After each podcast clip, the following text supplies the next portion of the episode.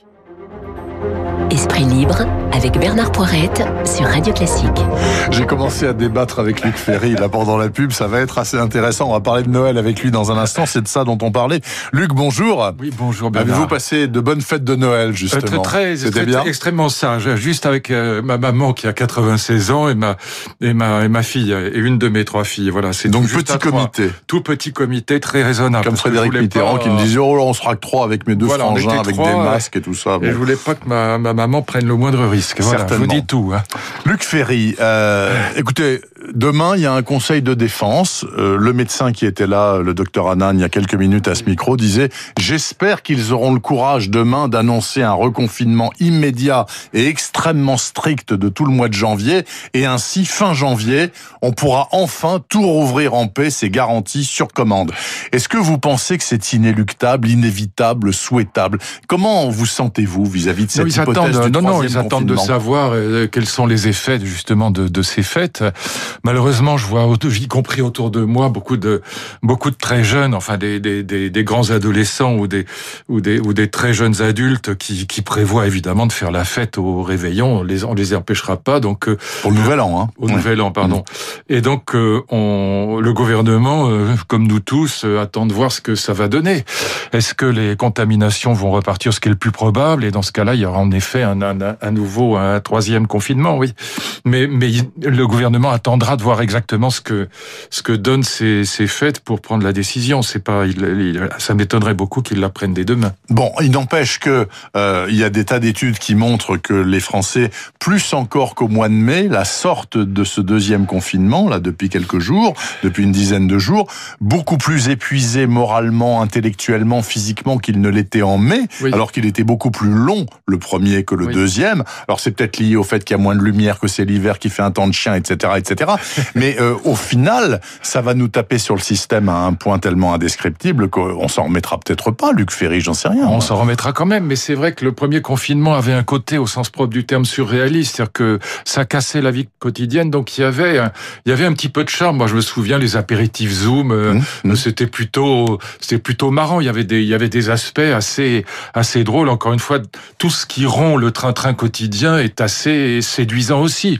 Et évidemment pas pour les gens qui étaient mais mais pour les autres, il y avait un côté euh, hors du monde, euh, un côté surréaliste au sens propre du terme, qui était plutôt sympathique. Là, le deuxième confinement est beaucoup plus lourd, beaucoup plus ennuyeux, beaucoup plus angoissant.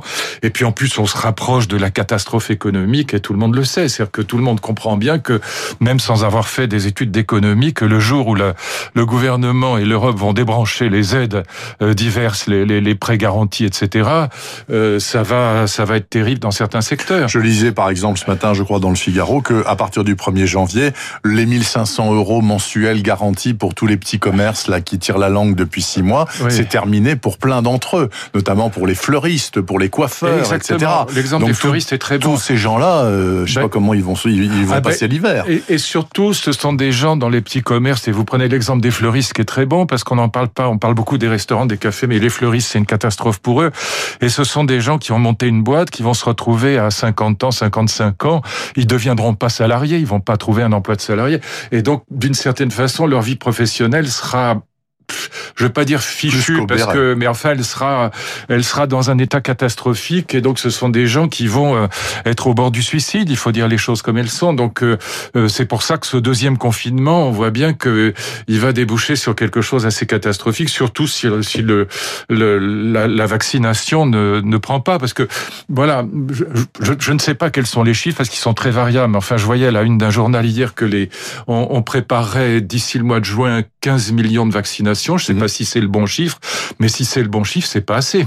Bah c'est très très peu. On est, millions, 67 millions. Donc sachant qu'il y a 44% des Français qui disent moi je me ferai pas vacciner. Oui. Alors ce, pour l'instant, ce médecin disait mais vous allez voir, ça, va, évoluer, mais ça, ça, va aller euh, en baissant ce chiffre. Alors là, là aussi, bon, alors je, je dis ça. Est-ce que j'ai raison Est-ce que j'ai tort je, je, je, ne sais pas. C'est très difficile, mais mais je ne comprends absolument pas pourquoi on ne vaccine que les, les vieux des EHPAD. Euh, c'est alors je comprends pourquoi on les vaccine eux, puisque ce sont les plus fragiles, et puis parce que les vieux, ce sont ceux qui qui saturent, si je puis dire, les les, les, les services de réanimation. Mais qui qui euh, fait circuler le virus, c'est beaucoup plus les jeunes que les vieux. Et donc on l'a vu d'ailleurs en juillet-août, c'est c'est comme ça que c'est reparti. Bon, et donc je ne comprends pas pourquoi, aussi bien sur le plan sanitaire que d'ailleurs sur un plan, je dirais, de visibilité presque morale, de solidarité entre les solidarité entre les générations, pourquoi on vaccine pas autant de jeunes que de vieux en même temps? Ce serait beaucoup plus, ce serait même médiatiquement beaucoup plus efficace. Parce qu'on pourrait dire on vaccine les vieux parce que c'est eux qui saturent les services de réanimation, mais on, on, on, vaccine aussi autant de jeunes que de vieux parce que c'est eux qui font circuler le virus. Un vieux vacciné, un, jeune, évidemment. Vacciné. Et en plus, pourquoi, mais bien sûr, et pourquoi ne pas vacciner en même temps Si on veut convaincre les Français de se faire vacciner, il faudrait avoir des, des leaders qui se d'opinion qui se qui se font vacciner. Bah, et bon, j'allais dire surtout pas des politiques qui sont pas très populaires, mais je sais pas moi, des, des, joueurs de foot, des, des, des, des, gens qui représentent quelque chose dans, dans un secteur de la population qui se fassent vacciner pour entraîner les autres. Là, je comprends pas cette stratégie. Je je, je comprends pas pourquoi on, ne vaccine que des vieux dans les EHPAD alors que c'est pas là que ça circule le plus. Enfin, c'est en tout cas si ça circule dans les EHPAD, ça circule pas en dehors des EHPAD.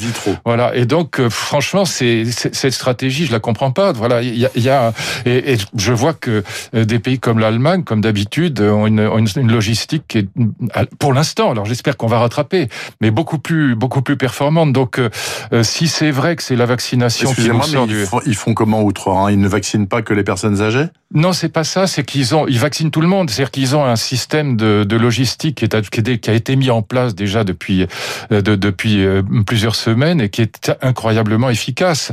Et donc, alors peut-être qu'on va rattraper, peut-être que la prudence est aussi à de mise. Et puis c'est vrai qu'il y a beaucoup de Français qui ne veulent pas se faire vacciner, mais mais il me semble que euh, voilà l'idée de vacciner des jeunes et des vieux en même temps pour montrer la solidarité des générations est une idée qui est très bah, à mes yeux très très importante à, à faire passer. D'autant plus qu'il y a énormément de jeunes qui pensent que c'est une maladie de vieux et que ça les touchera pas et qu'en plus on, on, on, on, bousille leur vie de jeunes euh, euh pour sauver des vieux qui de toute façon vont crever dans les dans les dans l'année qui vient. Bon, mais c'est ça qu'ils me disent. Hein, J'en ai plein ah, à la maison. voilà. Donc c'est pas peine de voilà. et, voilà. Et, Comte euh, notre ami Comte Sponville, enfin en tout cas mon ami Comte Sponville dit la même chose. Il dit on bousille la vie des jeunes pour sauver des vieux qui de toute façon sont, en bout de course. sont déjà subplaquants. Donc euh, pardon de parler un peu brutalement, mais par moments il faut dire les choses comme comme elles sont. Et moi j'en ai trois à la maison, des jeunes, et puis il y a tous les gamins qui viennent autour, et je les vois, je les vois. Euh, ça, ça c'est le couvre-feu les empêche absolument pas de sortir et, et, et en même temps ils pensent que c'est une maladie de vieux et que même si ça les touche eux c'est pas très grave pour eux et d'une certaine manière, ils n'ont pas entièrement tort, parce que bah statistiquement, c'est c'est plus les 80 ans qui sont qui sont frappés vraiment par la maladie que les 20 ans. Luc Ferry, vous disiez que ce serait peut-être pas mal qu'il y ait quelques vedettes du foot qui se fassent vacciner par exemple, pour que ce soit visible. Par exemple. Euh, ce qui me ce qui m'amène euh, au palmarès des chouchous des Français publié par le JDD hier. Oui. Euh, si Monsieur Goldman, le chanteur qui ne chante plus, et Madame Marceau, l'actrice qui ne joue pas beaucoup ces temps-ci et qui sont en tête de ce top 50 des chouchous se faisaient vacciner, est-ce que ça changerait quelque chose? Non, mais sans rigoler. Probablement, moi, probablement. Moi, ce que je note, c'est que plus on est invisible, plus on est populaire d'après ce top 50, et qu'il n'y a aucun politique, ni homme ni femme, dans les 50 chouchous Alors je ne sais pas, je peux pas du tout me prononcer, parce que j'ai pas regardé comment c'était fait. C'est-à-dire qu'est-ce qu'on propose aux Français Est-ce que c'est est -ce un truc ouvert ou est-ce qu'il y a une liste euh, voilà, fermée y a une liste fermée dans laquelle on choisit. Bah, il faut, c'est la première chose qu'il faudrait savoir. Et j'ai pas. En tout cas, ce que je constate, c'est que non seulement il n'y a pas de politique, mais il n'y a pas de scientifique, il n'y a pas d'écrivain, il n'y a pas de musicien classique, il n'y a pas de peintre. Donc il n'y a, que du showbiz. Il y a que le showbiz. Et enfin, et que la télé, voilà. Mm. Euh, donc, euh, si c'est pas showbiz, c'est télévision. Donc, il euh, n'y a pas Avec Pernod d'ailleurs qui arrive à la troisième place, il a gagné 10 places, Pernod, depuis qu'il a quitté le trésor voilà, de TF1. Parce qu'on a beaucoup parlé. parce qu'on a beaucoup parlé. Voilà, puis c'est un homme sympathique, et puis on, l'a vu pendant des décennies à la, TF1, donc tout le monde donc le connaît. Ça, Donc c'est sûrement une liste fermée. Voilà, si c'est une liste fermée, alors si on donnait une autre liste que, que celle de, de People, peut-être qu'on aurait un résultat complètement différent. Je ne sais pas, mais en tout cas, ça vaudrait le coup d'avoir quelqu'un de l'IFOP, puisque ça, c'est l'IFOP. C'est un sondage l'IFOP pour lui demander comment c'est fait. Je, je, pense, je trouve pas ça très significatif. Je suis pas convaincu que ce soit très significatif. Mais bon, parce que encore une fois, si on donne, euh, si vous donnez une liste de 150 people, les gens vont taper dedans, ils vont pas mm. aller chercher ailleurs. Luc Ferry, euh, parlons tout de même du Brexit. Ça a été épique quand même cette fin d'année côté Brexit, puisque euh, jusqu'à il y a quatre jours, on disait c'est fichu, c'est foutu, ce sera un Brexit dur, ça va être la forteresse britannique, on pourra plus rentrer ni sortir, etc. Finalement, euh, Monsieur Barnier, épuisé, a réussi à arracher quelque chose qui ah ressemble à quelque chose, semble-t-il. Mais est-ce que, comme je le vois partout, c'est un accord finalement gagnant-gagnant? Est-ce que c'est 50-50 Bravo Monsieur Johnson, bravo l'Union européenne? Ou est-ce qu'il y a quand même des perdants à part les financiers de la City? Moi, je pense que que les pêcheurs français, par exemple, qui disent ne pas être mécontents, bah, euh, ils ont quand même du souci à se faire. Oui, parce entre autres, ils n'ont pas tout perdu, mais ils ont, ils ont quand même perdu. Mais euh, euh, trois choses très rapidement. La première, c'est que l'Angleterre n'a jamais fait, fait partie de l'Union européenne en vérité, puisque déjà elle n'était pas dans le dans l'euro. Bon, en plus, euh, ils ont toujours euh, défendu une vision de l'Europe qui était une vision intégralement libérale de l'Europe, jamais une vision politique de l'Europe, jamais l'Europe puissance. Donc, ce qui est assez bizarre, c'est que l'Angleterre, la Grande-Bretagne quitte, enfin l'Angleterre quitte euh, quitte l'Union européenne alors qu'elle avait pratiquement tout gagné. Donc, c'est plutôt très perdant pour elle. Alors, les anti-européens, je les entends beaucoup, évidemment, les souverainistes anti-européens, il y en a beaucoup en France. Euh, on sait que sur le fameux référendum de 2005, une majorité de Français avaient voté contre le, le, le traité dit constitutionnel. Et donc, il y a beaucoup de souverainistes en France, à l'extrême droite, à l'extrême gauche en particulier, mais pas seulement, il y en a aussi chez les LR, par exemple. Eh bien, les souverainistes disent, ben oui, mais c'est très bien, on voit que euh, l'Angleterre va récupérer sa souveraineté. Mais c'est pas vrai, on est dans un monde interdépendant. L'Angleterre est là plus de 50% de ses échanges commerciaux avec l'Union européenne. Donc de toute façon, on est dans un monde interdépendant. L'idée qu'on va retrouver sa, euh, sa souveraineté parce qu'on quitte l'Union européenne est une idée qui est surréaliste. C'est complètement faux. Et donc, euh, du reste, même quand on est dans l'Union européenne, les, les budgets de la solidarité, ils sont nationaux. Oui, le budget de l'éducation nationale, il est national. Mmh. Le budget de la santé, il est national. Le budget de la protection sociale, il est national il n'est pas européen. Mmh. Donc, euh, voyez, il y a beaucoup d'idées fausses sur le. La, bonne nouvelle, si on avait l'intelligence de d'avoir un projet européen euh, euh, vraiment euh, grandiose, enfin, le projet d'une Europe puissance et pas simplement d'une Europe économico-libérale, il faudrait profiter de la sortie de la Grande-Bretagne pour faire enfin ce que proposait d'ailleurs d'une certaine manière Giscard, ce que proposait Christian Saint-Étienne, l'économiste, ce que je propose aussi depuis des années, de faire un nouveau traité de Rome euh, où on peut le faire euh, avec un, des relations privilégiées. C'était à six pays. Hein. Voilà, mais là il faudrait refaire euh, une Europe à 10 sans, sans casser l'Europe actuelle. On, on garde cette, cette, fichu, ce fichu élargissement au pays de l'Est qu'a tué l'Europe. Bon, qu'a tué l'Union européenne en tout cas, moi c'est ce que je pense. Avec le dumping social et le dumping fiscal, ça a tué l'Europe puisqu'on se tire la bourre entre Européens. Mmh. Et donc il faudrait un, un, traité, un nouveau traité européen avec les, les 10 ou 12 pays de la vieille Europe, notamment de l'Europe de l'Ouest, qui sont capables, qui ont le niveau économique et politique pour y entrer. Et puis on dirait aux autres, mais vous êtes bienvenus, mais si vous acceptez les règles. Et les règles, c'est pas de dumping social et pas de dumping fiscal. Et ça, c'est ce que l'Angleterre nous empêchait de faire.